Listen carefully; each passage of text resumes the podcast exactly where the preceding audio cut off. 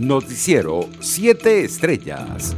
Los asesores del presidente electo de Estados Unidos, Joe Biden, se estarían preparando para negociar con el gobierno de Nicolás Maduro en Venezuela en un esfuerzo por poner fin a la peor crisis económica y humanitaria del hemisferio occidental, según tres personas familiarizadas con el asunto, tal y como lo publicó la agencia de noticias Bloomberg. La administración de Biden tiene la intención de impulsar elecciones libres y justas, ofreciendo a cambio un alivio de las sanciones, señalaron las personas que solicitaron quedarse en anonimato porque se está formando el nuevo equipo. El ministro de Exteriores griego, Nikos Dendias, destacó la necesidad de que Venezuela conceda a los ciudadanos el derecho a elegir libremente a sus representantes, luego de sostener conversación con el presidente de la Asamblea Nacional y presidente encargado Juan Guaidó vía teleconferencia. En un comunicado, el canciller griego indicó que el dirigente político venezolano le informó sobre las recientes elecciones parlamentarias en nuestro país, en los que la oposición decidió no participar, así como los desafíos que enfrenta Venezuela en general. La Corte Internacional de Justicia decidió este viernes que sí tiene la facultad de resolver la disputa entre Venezuela y Guyana. En una segunda fase, la Corte decidirá si el laudo arbitral de 1899 es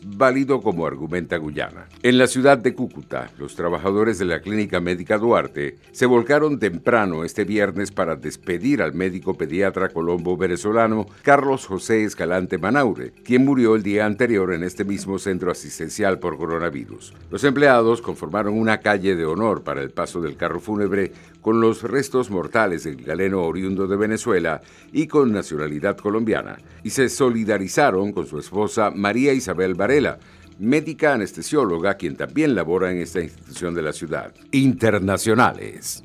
El presidente de Estados Unidos, Donald Trump, dijo en un tuit este viernes que la vacuna de Moderna fue aprobada y se distribuirá de inmediato en su país aunque la Administración de Alimentos y Medicamentos de Estados Unidos no ha hecho un anuncio público sobre su decisión. Un panel de asesores externos de la FDA se reunió para discutir la vacuna de Moderna el jueves y se esperaba una decisión de la agencia este viernes. La vacuna de Moderna fue aprobada por abrumadora mayoría. La distribución comenzará de inmediato, dijo Trump en sus redes sociales. Por su parte, China está planeando vacunar a 50 millones de personas de los grupos de mayor prioridad en recibir una cura contra el coronavirus antes de que comience la temporada alta de viajes del Año Nuevo Lunar, a principios del año que viene. Esto lo informó este viernes el South China Morning Post. Según este periódico, Pekín estaría planeando distribuir 100 millones de dosis de las vacunas hechas por las empresas chinas Sinopharm y Sinovac Biotech.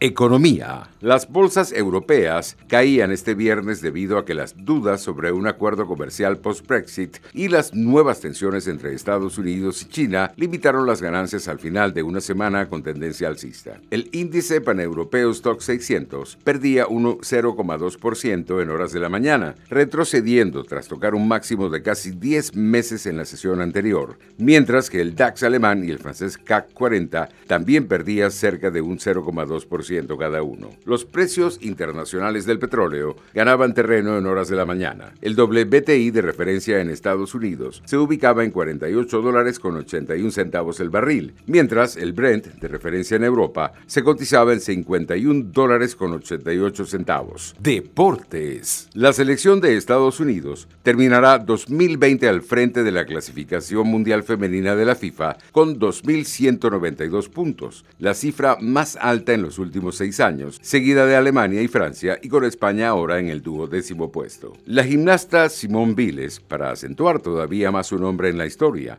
el nadador Caleb Dressel para seguir la estela de Michael Phelps o los atletas Armand Duplantis y Yulimar Rojas en busca de plusmarcas mundiales en el deporte rey del evento, los Juegos Olímpicos de Tokio 2021 esperan una lluvia de estrellas. El aplazamiento de un año de la cita olímpica por la pandemia del COVID-19 ha trastocado los planes, pero las principales figuras parecen decididas a acudir a la cita, como ocurre también, por ejemplo, con dos veteranos de la Roger Federer y Rafa Nadal, que hacen de la capital nipona uno de sus epicentros de la próxima temporada. En Río 2016, la saltadora venezolana Yulimar Rojas se quedó con la plata detrás de la colombiana Caterine Ibargüen y perseguirá, por lo tanto, en Tokio su primer oro olímpico. Noticiero 7 Estrellas.